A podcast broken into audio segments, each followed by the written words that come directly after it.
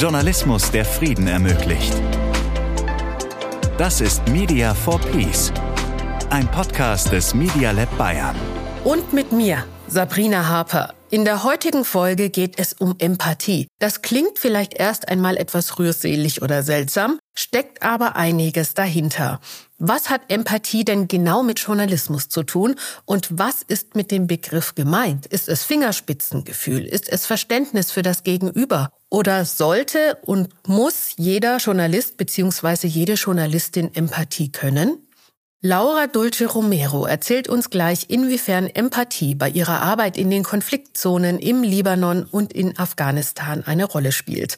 Davor habe ich Barbara Maas zu Gast. Die freie Journalistin hat ein Framework entwickelt, das es Redaktionen ermöglicht, so eine schwer greifbare Sache wie Empathie zu professionalisieren. Warum für Barbara so ein Softskill wie Empathie zum guten Handwerkszeug im Journalismus gehört, hört ihr jetzt. Media for Peace. Insights. Hallo Barbara, willkommen bei uns im Podcast. Hi, danke, dass ich da sein darf. Ich freue mich total. Ja, du bist ja freie Journalistin und ich werde dich jetzt erstes mal ganz provokativ fragen, ist Journalismus denn nicht empathisch? Ich finde die Frage gar nicht so provokant, also weil ich denke, dass ähm, das, was wir gelernt haben oder was ich zumindest gelernt habe ähm, in meiner journalistischen Ausbildung, nicht besonders empathisch ist. Und das habe ich gemerkt, weil ich vor ein paar Jahren Design Thinking gelernt habe, so eine Innovationsmethode, in der es ganz viel um Empathie geht und um darum, ähm, mit Nutzerinnen und Nutzern Interviews zu führen. Dabei habe ich gemerkt, ich habe ganz schön viele Suggestivfragen gestellt ähm, und ich bin überhaupt gar nicht empathisch gewesen in meinen allerersten Nutzerinterviews. Ich habe mich gar nicht so richtig in die Leute reinversetzt. Und äh, das fand ich total interessant und wollte dann halt einfach immer, immer mehr so ähm, darüber lernen und ähm, habe halt wie gesagt viel Design Thinking gemacht, das mache ich bis heute und ich habe später noch eine systemische Coaching Ausbildung gemacht ähm, und habe da noch mehr so darüber gelernt. Zurück zu deiner Frage, ähm, ich glaube, da tut sich gerade was. Also ich glaube, ziemlich viele Leute haben das erkannt. Also ich glaube nicht, dass ich die einzige Person bin, die jetzt irgendwie verstanden hat oder gesehen hat, dass das vielleicht ein Problem ist und dass wir vielleicht nicht empathisch genug sind. Da ist aber noch ganz viel Luft nach oben. Wenn wir jetzt von empathisch sprechen, damit meinst du es aber nicht, ich frag mal ganz platt, so eine Gefühlsduselei. Nee, genau, das meine ich damit nicht, ähm, sondern ich meine wirklich zuhören, die andere Person oder die anderen Personen halt auch sehen, das Gef also denen halt auch das Gefühl geben und den Raum, dass sie mit ihrer Meinung und mit ihren Ansichten sich äußern können, ganz offen. Wir haben ja bei Media for Peace auch einen Fokus auf andere Länder. Das ist der Libanon und Afghanistan. Wenn du sagst, sich in andere Leute reinzuversetzen, dann ist es ja das eine, jetzt sage ich mal hier im deutschsprachigen Raum, sich in jemand anderes reinzuversetzen. In solchen Ländern steckt da ja auch viel Politisches dahinter oder andere Mediensysteme. Zum Beispiel im Libanon gibt es irgendwie ein Dutzend verschiedene Religionsansichten, die wiederum in die mediale Berichterstattung einfließen. Dann hat jede einzelne Ausrichtung ihren eigenen Sender und erzählt es aus ihrer Perspektive zum Beispiel. Da spielen ja solche Ansätze, wie du sie gerade nennst, sich in verschiedene Personen reinzuversetzen, nochmal eine ganz, ganz wichtige Rolle.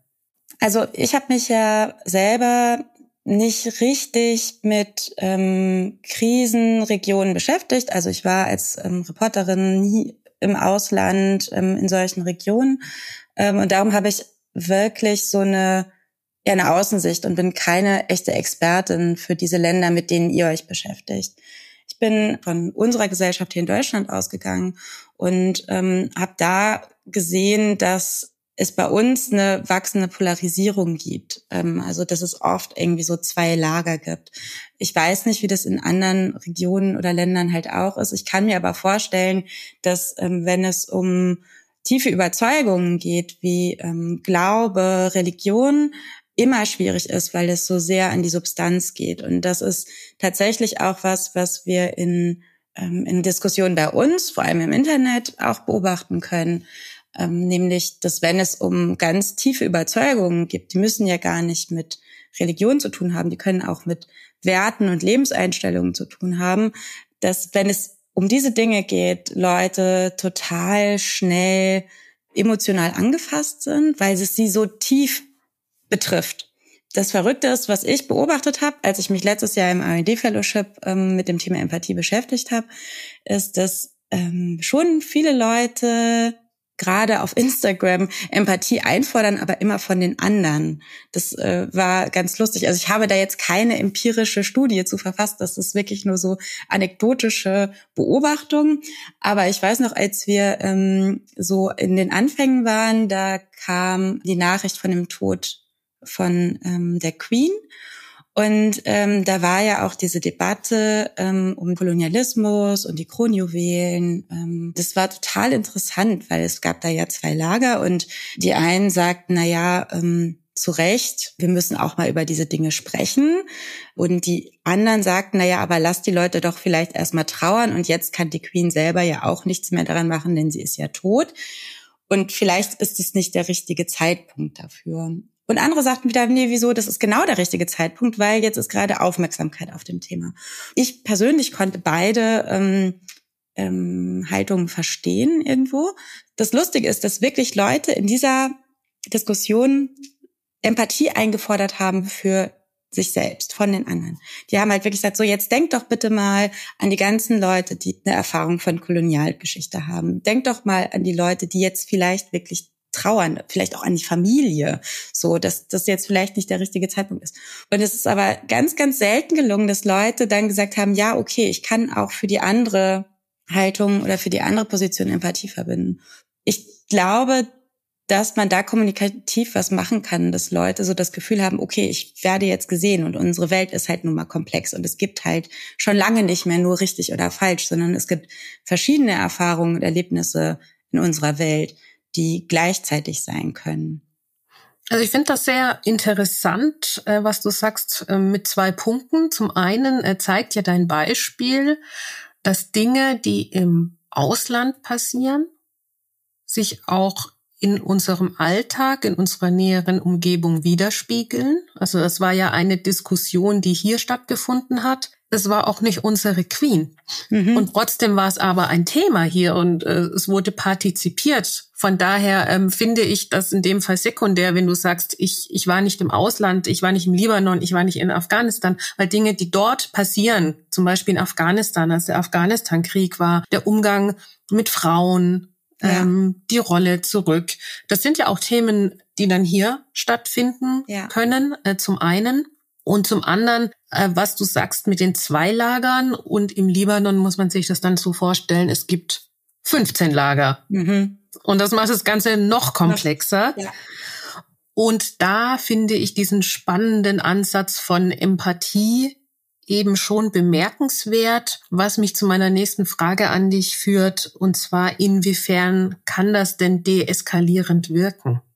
Naja, es ist halt so, dass wenn ich einen Raum schaffe, in dem erstmal die Leute das Gefühl haben, sie können alles sagen ähm, und sie werden gesehen und irgendwie zugehört.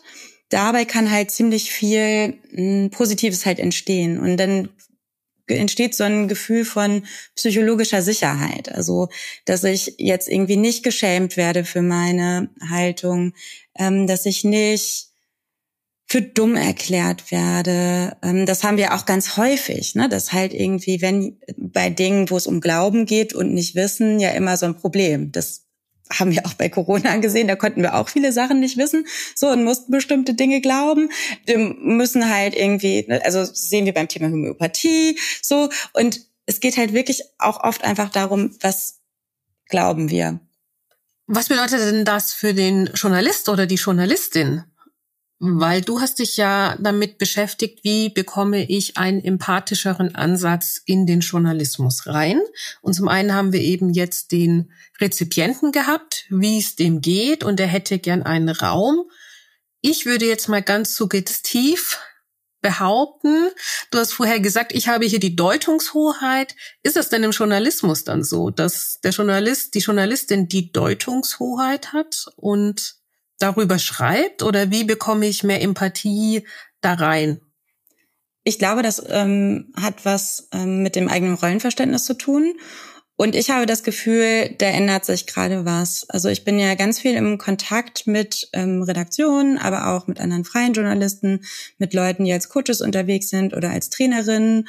Und da habe ich schon das Gefühl, dass gerade so durch den konstruktiven Journalismus, ähm, aber nicht nur, schon ein Gefühl dafür kommt, dass sich die Rolle ähm, geändert hat. Und ähm, früher war es mehr so, komm, ich erkläre dir die Welt oder halt auch so mh, hm, dieses typische ähm, Watchdog.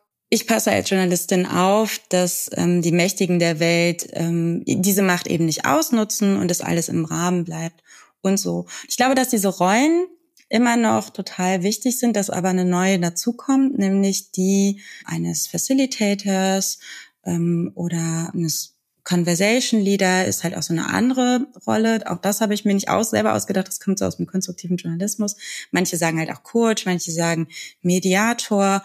Dem liegt aber allem zugrunde, dass es mehr darum geht, zu moderieren, zu gucken, wie bringen wir eigentlich ähm, so eine Debatte gesellschaftlich wieder ins Laufen?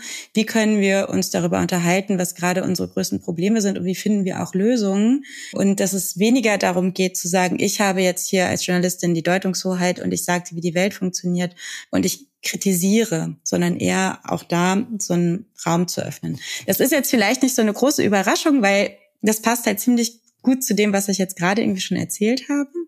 Aber ich finde es total wichtig, ne, zu sagen, okay, warum bin ich jetzt eigentlich hier? Was ist halt irgendwie so mein Job? Und ähm, nur zu sagen, okay, so ist die Welt, nur darstellen, glaube ich, reicht nicht mehr. Wir müssen halt auch dazu kommen, dass wir dafür sorgen, dass eine konstruktive gesellschaftliche Debatte entsteht. Verliert man dadurch nicht die Objektivität als Journalist, als Journalistin?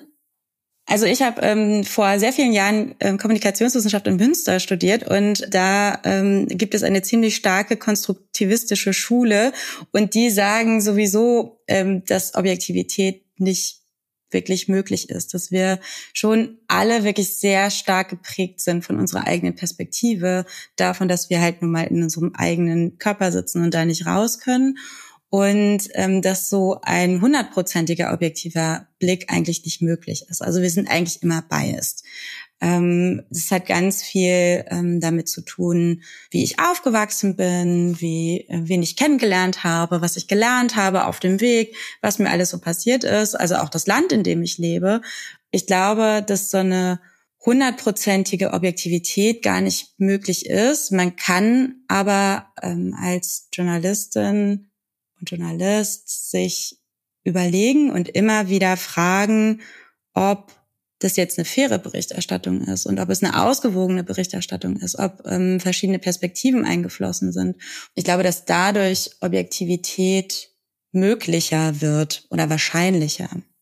Objektivität oder vielleicht auch neutralere Berichterstattung? Mhm. Ja. Trifft es das ähm, so ungefähr? Ja. Ja, und mir geht es halt da tatsächlich halt auch um die verschiedenen Perspektiven. Ne? Also ich glaube, das, ähm, was vor 20 Jahren Journalisten als objektive Berichterstattung verstanden haben, hatte halt aber auch immer eine total krasse Brille von meistens damals männlich, ähm, westlich geprägt und auch noch mit einem sehr hohen Bildungsstand. Also ich weiß gar nicht, ob es überhaupt jemals so richtig Objektivität gab. Ja, das ist äh, eine gute Frage. Ich glaube, dazu macht man eine extra Folge und hat am Ende immer noch kein Ergebnis. Dein Thema ist ja dieser empathische Journalismus und du hast da auch ein, ein Framework entwickelt, das in einer Art Spiel daherkommt, ja. dass man quasi in Redaktionen durchgehen kann. Kannst du es noch mal so ein bisschen erklären, damit man jetzt nicht denkt, irgendwer bringt Karten mit in eine Redaktion und dann äh, wird da gespielt wie ja. im Poker oder ähnliches, sondern es ist ja schon ein bisschen anders. Ja, also dieses Kartenset heißt Journalism Spaces. Ich habe ja gerade schon über den Raum öffnen gesprochen und es hat genau damit zu tun, nämlich wie man Kommunikationsräume öffnen kann für ähm, die Nutzerinnen und Nutzer des Journalismus. Es ist tatsächlich gar nicht so richtig ein Spiel, weil man kann da nicht verlieren oder gewinnen. Ähm, es ist mehr sowas, was ich mir so hinlegen kann und mal gucken kann, was trifft eigentlich auf unsere Situation eigentlich so zu. Es gibt da sieben verschiedene Schritte ähm, und es fängt halt irgendwie damit an, dass man sich selbst erstmal überlegt, ähm, was ist meine eigene Rolle ähm, als Redaktion, klassische Dinge wie den schon genannten ähm, Watchdog oder auch Gatewatcher. Da gibt's verschiedene Möglichkeiten, für was zu entscheiden. Das nächste ist, wer sind eigentlich die Leute, die zu so einer Debatte oder Diskussion kommen würden? Also wen würden wir selber einladen? Wer ist wichtig? Wer kommt sowieso? So die ganzen Trolle vielleicht auch. Und wie kann man die so ein bisschen charakterisieren? Was zeichnet die irgendwie aus? Wie gehören die zusammen? Haben die gemeinsame Werte, Merkmale, was auch immer? Und dann kommt eigentlich so das Kernstück. Dann kann ich mir so ähm, aussuchen, wofür ich Raum schaffen will. Und ich habe da so verschiedene Möglichkeiten gegeben, zum Beispiel Raum für Unterschiede, Raum für Gemeinsamkeiten, für Lösungen, für Probleme, für Kritik, ähm, aber auch für Kollaboration, ähm, für Argumente und für Gefühle. Ich kann mir halt mit meiner Redaktion halt überlegen, wie ich in dieser bestimmten Situation damit umgehen will. Und wofür ich Räume schaffen möchte und wofür nicht. Also vielleicht geht es mir gar nicht um Kollaboration. Vielleicht möchte ich gar nicht so viel ähm, über die Argumente reden, sondern eher so über die Gefühle in der Diskussion. Vielleicht ist es umgekehrt. Ich kann dann halt aussuchen, ähm, also mir die so auf dem Tisch legen. Diese Karten sind sechseckig, ähm, so ein Feld bauen, was zu dieser Debatte irgendwie gehört. Ich habe diese Form der sechseckigen Karten deshalb gewählt, weil das so was Organisches ist. Also da sieht man halt, das wächst und man sieht halt auch die Ausbreitung. Das war mir halt auch wichtig, weil wenn man alle Karten zusammenlegt, wird das Ding riesig auf dem Tisch.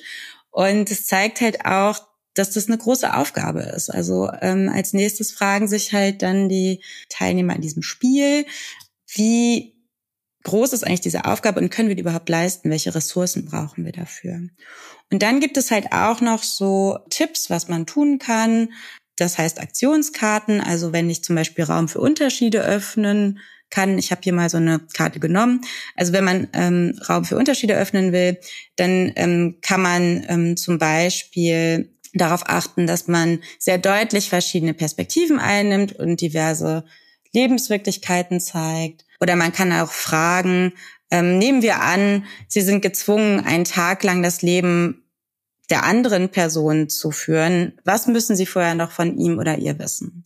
Also das sind dann so, es gibt entweder so äh, Handlungsanweisen für die Debatte oder halt eben Fragen, die man ganz konkret stellen kann.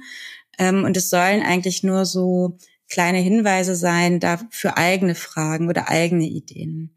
Am Ende gibt es dann noch eine Checkliste. Dann kann man das alles, was man sich so überlegt hat in dieser Diskussion, halt aufschreiben, damit äh, man das halt auch mit in den Alltag nehmen kann. Ich finde diesen Aspekt mit, was würden Sie wissen müssen, um diese Person einen Tag lang darzustellen, ist ja etwas, was auf Rahmenbedingungen hindeutet. Mhm. Und es gibt eben verschiedene Rahmenbedingungen für verschiedene Personen. Also eine Frau in Afghanistan hat andere Rahmenbedingungen als eine Frau im Libanon, als eine Frau in Deutschland. Und wenn ich als Reporterin aus Deutschland berichten möchte über Frauen in Afghanistan, muss ich mir darüber bewusst sein, welche Rahmenbedingungen sind denn damit verknüpft. Also nicht nur politisch, sondern auch wertetechnisch. Ja. Welche Einstellungen werden in diesem Land gelebt? Was hat man für eine Vorstellung von Freiheit zum Beispiel? Und das ist ja etwas, was darauf hinweist und vielleicht ist es ein größerer Türöffner, als wenn ich sage, du, du, du, du musst aber auch auf Rahmenbedingungen achten. Ist das so ein bisschen das, wo du hin wolltest damit? Ja, also mir geht es vor allen Dingen darum, ähm, das einzuüben also weil ich habe ähm, so eine Haltung von, ich stelle mir erstmal Fragen und ach, das ist ja interessant, so kann man das ja auch sehen. Mir angeeignet durch halt, wie gesagt, Design Thinking und systemisches Coaching. Und ich glaube aber, dass das halt auch total wichtig ist für die Aus- und Weiterbildung im Journalismus. Und es passiert halt dadurch, dass man es übt.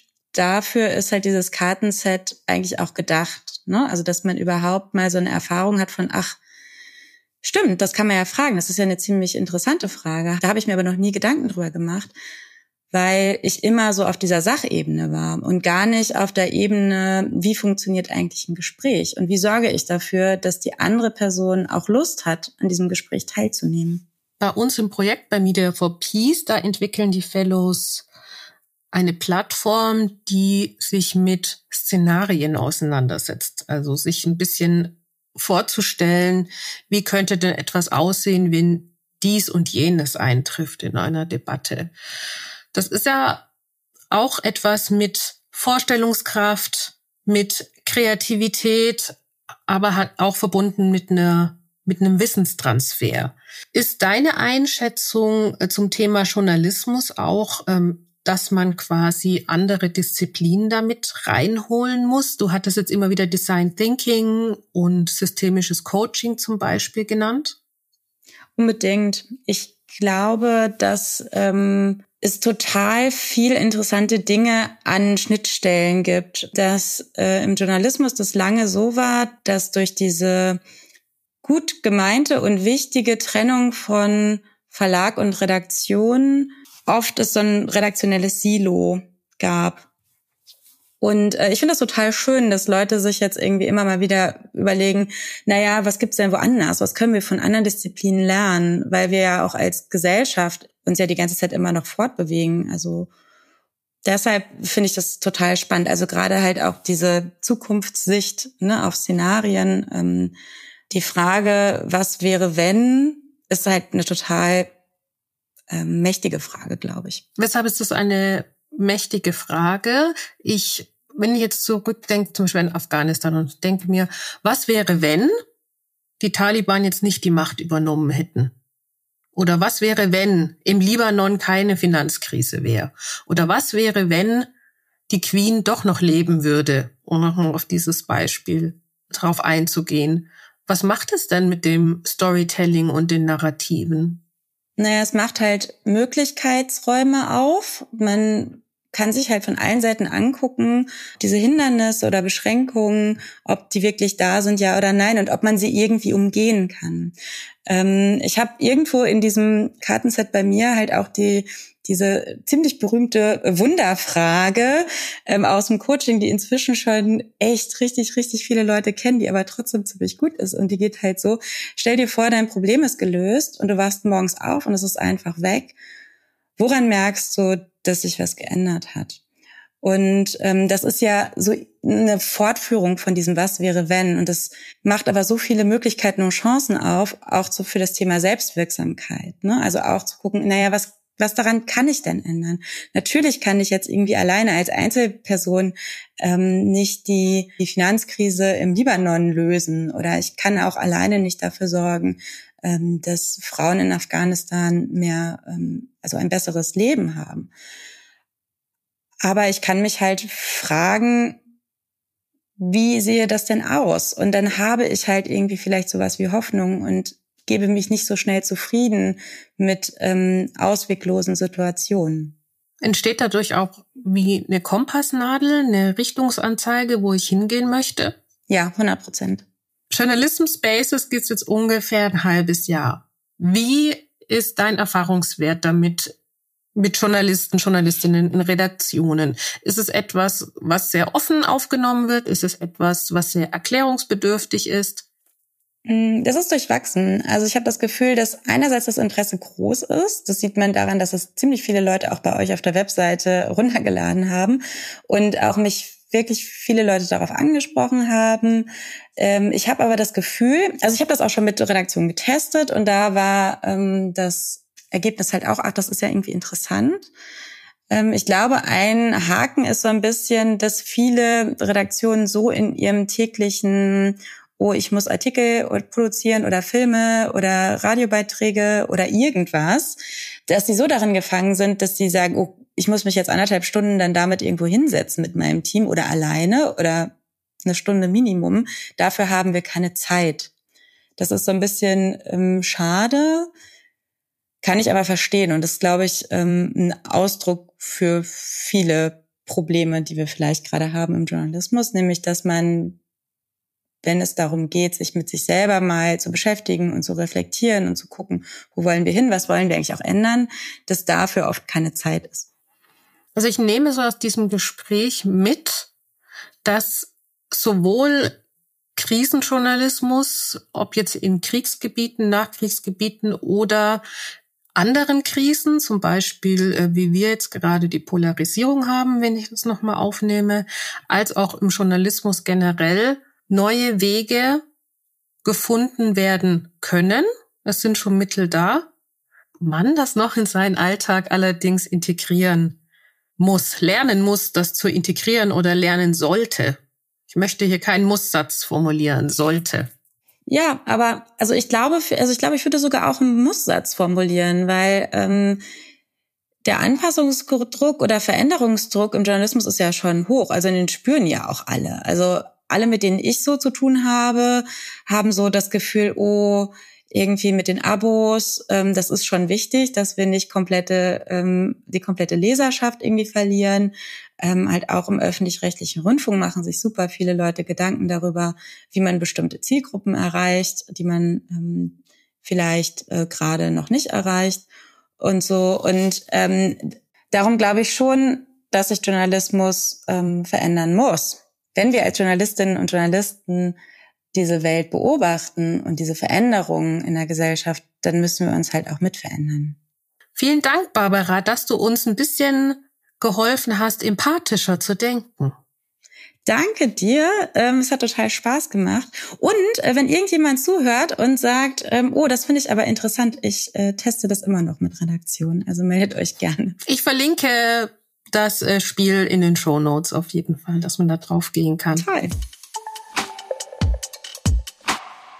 Vielen Dank, Barbara, für den Austausch. Was ziemlich klar ist, Empathie ist wenig pathetisch, sondern kann den Journalismus tatsächlich voranbringen. Wie das konkret gelingt, erzählt uns Laura. Sie ist freie Journalistin aus Kolumbien. Aktuell ist sie in Barcelona und sie arbeitet an What If mit.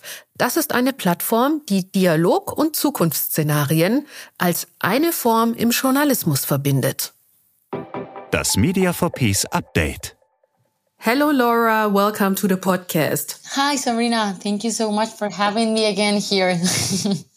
you are a journalist. What is the importance of empathy in your journalistic work so far?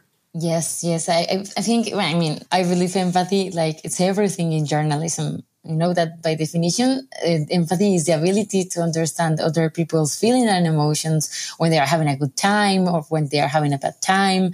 And that is related to the exercise of listening and being able to replicate what the other feels. And for me, that's you know, what journalism is all about. I think that empathy helps you to develop certain skills when practicing journalism, for example, you learn to be a, uh, an active listener. You don't just hear what people say. You focus on what the other person is saying, analyze why the person feels the way uh, they do. So that's really, really important in our job. Also, you don't believe that everything is black and white when you develop the empathy, right? With empathy, you understand that there is a nice range of grace in between, no? And as a journalist, you try to show this grace for the society. And for example, in the case of the conflict that we are also now, you know, touching the, the topic of the conflict because this is what it's about. Uh, when a conflict arises, you don't take a position easily, right? As a journalist, you try to look, you know, for intermediate answers and report on the different perspective of the, of the conflict. Also with empathy, you, you try to respect the decisions of others, even if you don't like them. And, and sometimes it is very difficult as a journalist, but it helps you, you know, to try to, yes, eh, deal with that. Also, I think empathy helps you, you know, to remember that your job is to tell what is happening and not to judge it. And that's really, really important. No. Also, I was I was thinking how important is developing when you develop empathy, um, how it helps you to notice the verbal and not verbal language. You No, pay attention to the gestures, looks, you know, and tones of the voice, and and that's important for journalists when we are reporting about something. And the last one I will say, um, empathy can help you to understand that everyone has different needs and that we are all different and you have to treat each person according to the circumstances so i think i think that's why it's so so important for us as a journalist you're also part of the Media for Peace project called What If. You bring together people at a table, let's say a digital table, if you do it via Zoom or some other software. At this table, people discuss different topics and they also design a kind of symbol or an artifact or a picture. What role does empathy play in the workshops of your project? What if? I mean, in fact, empathy is the value that we try to bring to the table the most because as you said before we bring people from different backgrounds different ways of thinking and different origins and we put them together to create a future and a future that includes solutions to common and foreign problems. And for that, you have to think about how it impacts on each other. So you know how difficult it is, right? So we, we all think different and we are different and have different interests. So yeah, for us, it's really crucial to put into the table the empathy. And also, as we also promote dialogue, empathy becomes like an indispensable element because it can promote respect and, and even develop compassion. That's something that for us is really important. Compassion as the ability to feel the pain of the other and do something about it. Mm, we know that the issues that we deal, I mean, in conflict regions are very hard, very difficult to deal with. So we try to highlight the empathy as a vehicle that can help us, you know, to have a constructive conversations, make participants feel better, solve problems. And and, and try to connect better with the other people to be fair um, and not to judge other. So we hope that there will be good ideas, but also that the journalists who participate, you know, that we always invite uh, uh, to the table a journalist as a participant, also will be contagious by this and learn more about the life stories, solutions, and and our goal in the end is amplify them. So yeah, it's everything almost. when you do all that stuff, how do you recognize empathy? I believe that with the elements I mentioned before, or at least in what if, I mean, in the case of what if, I see it, for example, when people listen to each other, when they make gestures like nodding or smiling or being saddened by what the other is saying during the conversation. Also, you know, when, when people are super active and involved in the conversation because it means that the topic matters to them and what the other is saying matters to you, right? Also, um, when they think about creating a prototype for everyone, you know that in the in, in the dialogue, one of our goals is having a tangible outcome, and and it's related to the future that we think together during the dialogue. So for me, you know, like in the dialogues, we create a fictional outcome that it has to touch everyone there. So I think that's the, a crucial or, or, or how do you say, like a tangible, you know, a signal of empathy because we agree on something. Also, when journalists that are invited um, create a story that moves them because they believe it's important for the audiences, you can see the empathy there. There are many ways of looking at empathy, and some people have more developed it and than, than others. But I think most of the humans have it and, and express it now. There's always a positive side and a negative side of things. Where do you see the advantages and also the disadvantages when it comes to empathic work in journalism? On the plus side, I see it when the journalist is able to empathize with the story I can like greatly express to the audiences what the protagonists of the stories that they are covering have experienced. I don't know if you think the same, but for me, it's very obvious when, when you see the story, with like empathetic story from a non-empathetic content, like from the descriptions, the quote of the interviewees, the good writing. And as a journalist, when a story touches your heart, like you can, you can see it, you know, it's very obvious. On the other hand, I also believe that empathetic journalists have a better chance of getting better stories. And this is a personal opinion, but because they have a very good relationship with their sources, right? Because they understand the sources, they really listen carefully. So um, the sources trust them and, and that gives them access to a valuable, valuable information. That for me are like the advantages. And on the side of the disadvantages, um, and this happened to me a lot when I was practicing journalism. Now I'm in the fellowship, but before I find it very difficult to separate myself from the suffering of the experience of others. Like I really felt the, the suffering and, and sometimes it was very difficult to, you know, run away from it. Um, as a journalist, we tell the stories and we try to, you know, develop some follow-up stories, but sometimes you want to do more and, and you have to understand that that's not your job.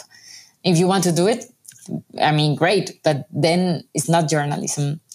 And another time, another thing in, in, in the back of the disadvantage, I would say like, um, sometimes the emotions overwhelm you. Like you can sometimes get overwhelmed, like burn out or even overstimulated from always thinking about other people's emotions. And maybe this can lead to the empathy fatigue, you know, and, and you feel like powerless sometimes you try to isolate yourself because you are not feeling very well. Even if you feel sick physically sick. So yeah i will say that. And and that's why i think i have to be very careful or we all journalists have to be very careful because it's wonderful to feel but also to let it go when no other people's emotion and the situations that maybe are also affecting you. Thank you so much. Sharing your thoughts with us all the best. Talk to you soon. No, thank you so much, Laurina, for, for the interview. Gerade bei sensiblen Themen kann Empathie also dazu führen, dass Menschen für andere Aspekte bei einem Thema offen werden, weil sie sich gesehen fühlen. Wie das bei What If alles weitergeht, das hört ihr in den kommenden Folgen. Für heute sage ich Tschüss und bis zum nächsten Mal. Am besten diesem Podcast direkt folgen und keine Episode mehr verpassen. Bis bald. Media for Peace, der Podcast für friedensorientierten Journalismus. Eine Produktion des Media Lab Bayern. Media for Peace ist eine Kooperation mit dem DTEC BW, Zentrum für Digitalisierungs- und Technologieforschung der Bundeswehr und der Universität der Bundeswehr München.